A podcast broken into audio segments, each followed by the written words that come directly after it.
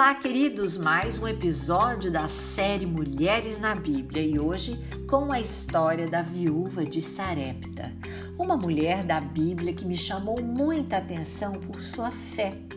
Naquela época, a mulher que ficava viúva casava novamente com o irmão do marido ou voltava para a casa do seu pai. Ela precisava garantir o seu futuro ou ter um lugar na sociedade.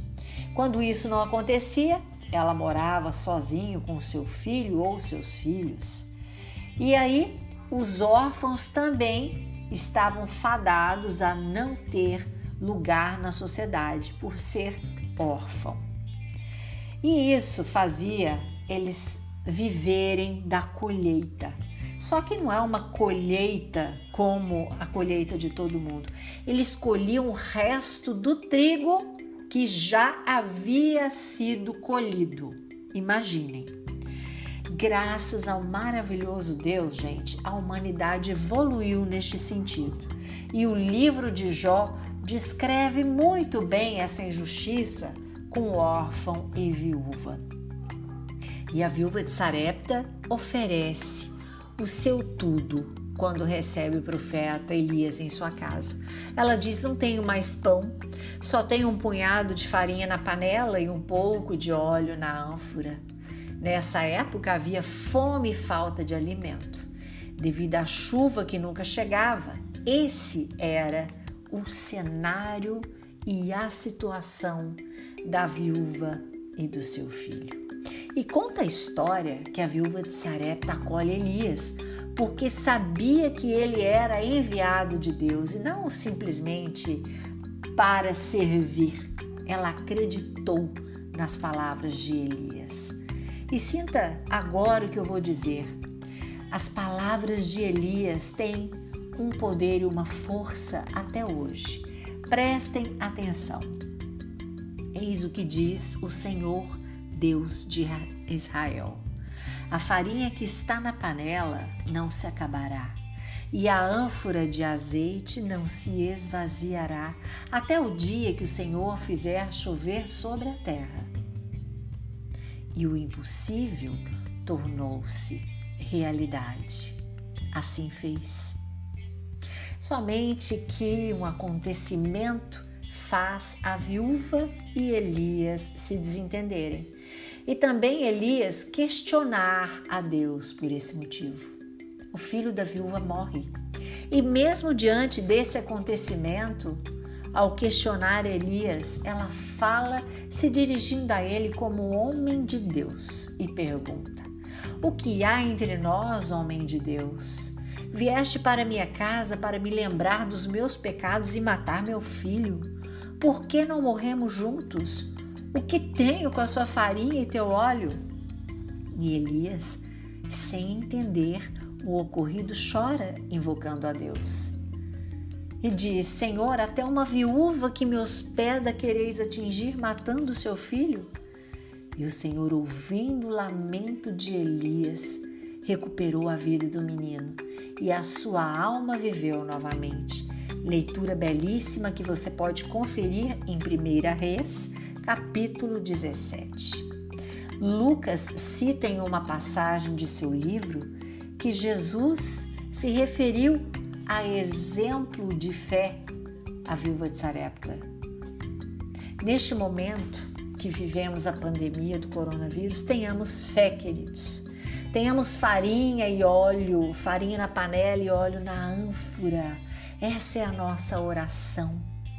É a nossa energia, é o que nos supre.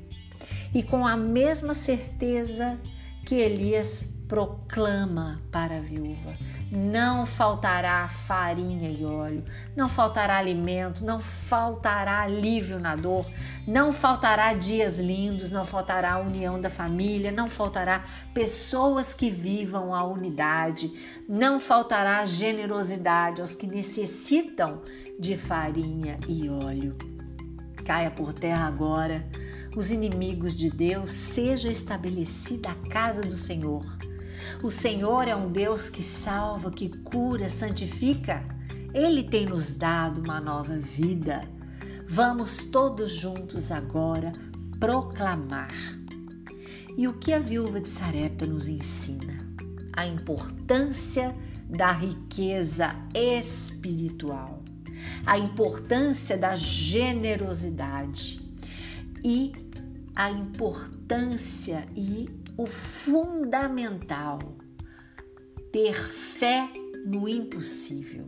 Você crê? Eu creio.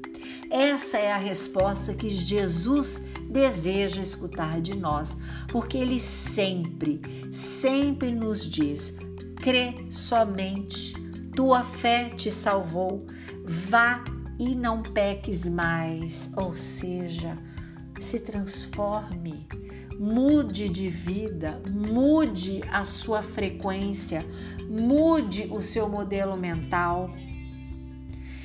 Tire essa fixação e essas mono-ideias. Invista no perdão, invista no amor, invista na paz, invista no diálogo.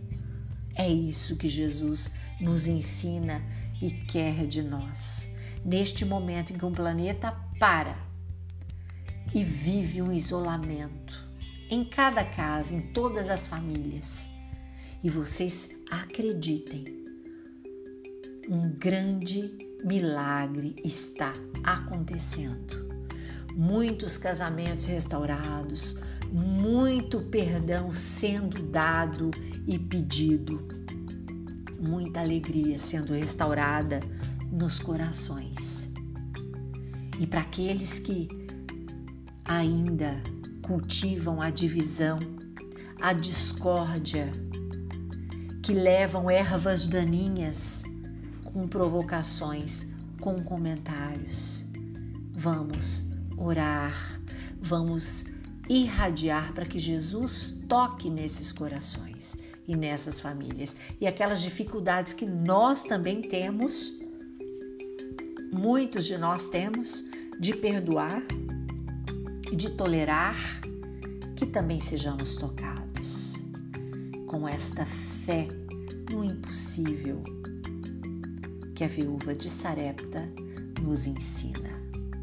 Mude a sua vida, se transforme, vá e não peques mais, crê somente, tua fé te salvou. Chega de ser causa de divisões, discórdias. Chega de ter pensamentos fétidos.